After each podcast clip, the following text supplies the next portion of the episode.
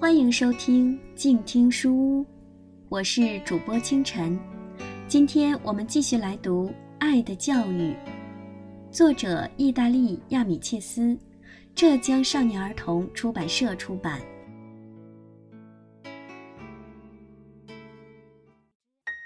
同学们，十月二十五日，没过多久，我就跟班上的同学逐渐熟悉起来。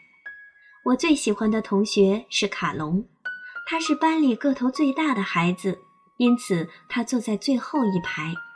他笑起来一脸天真，但做起事来又像个小大人。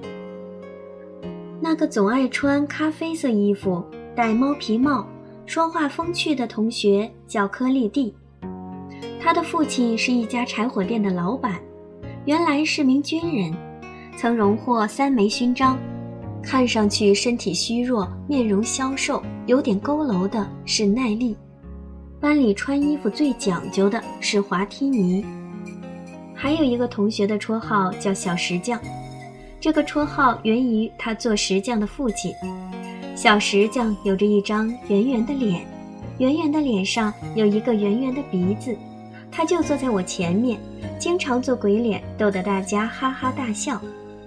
他时常把帽子弄成一团，塞到口袋里，像塞手帕一样。坐在小石匠旁边的是有着鹰钩鼻子的卡罗菲，他细高个，小眼睛，看上去一副狡猾的样子。大家都叫他小商人，因为他经常带钢笔、卡片、空火柴盒等东西来卖，还会在手指甲上写字。洛比斯是个略显清高的少年绅士，总是穿盖住膝盖的长衫，很少露出笑容，什么都怕，脸色苍白的同学是波列科西，他的父亲是一个铁匠。红头发的小孩是克洛西，他的手有点小毛病，总是用绷带吊在脖子上。据说他的父亲到美国去了，妈妈摆了个摊卖蔬菜和水果。坐在我左边的是性格古怪的斯达尔迪，他从不主动和同学说话，好像什么都听不懂一样。名叫弗朗蒂的小孩坐在斯达尔迪旁边，听说是被别的学校开除才来到这里念书的。我的老同学德罗西一直以来总是成绩优异，他各方面都很优秀，长得也很帅气。这些人当中，性情最温和的是铁匠的儿子。波列科西，也许是因为他父亲脾气暴躁，经常打他，他才形成了胆小怕事的性格。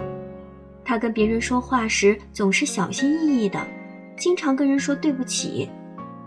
当然，同学们中品行最好的当属年龄最大的卡隆。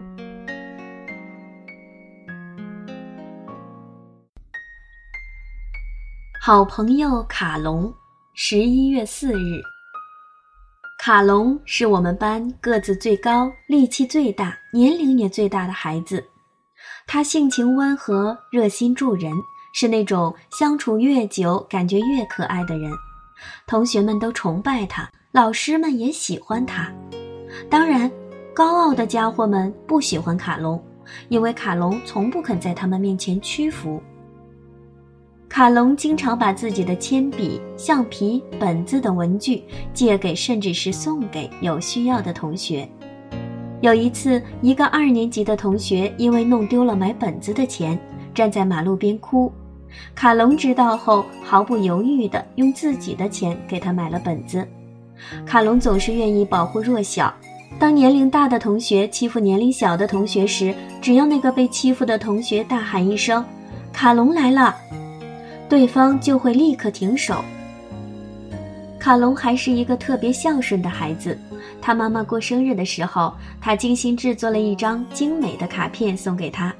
他还用了三天的时间写了一封长达八页的信，来表达自己对妈妈的爱。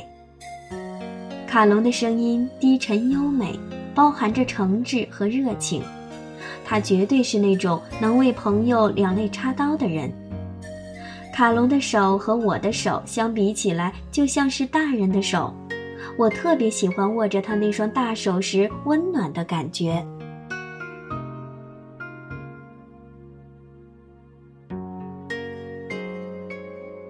今天的书就读到这里，感谢您的收听，我是主播清晨，下期再见。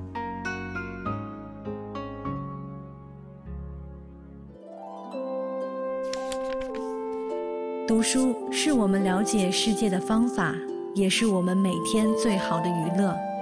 每读一本书，都是一次修行。静听书屋，陪你在每一段向往阅读的路上。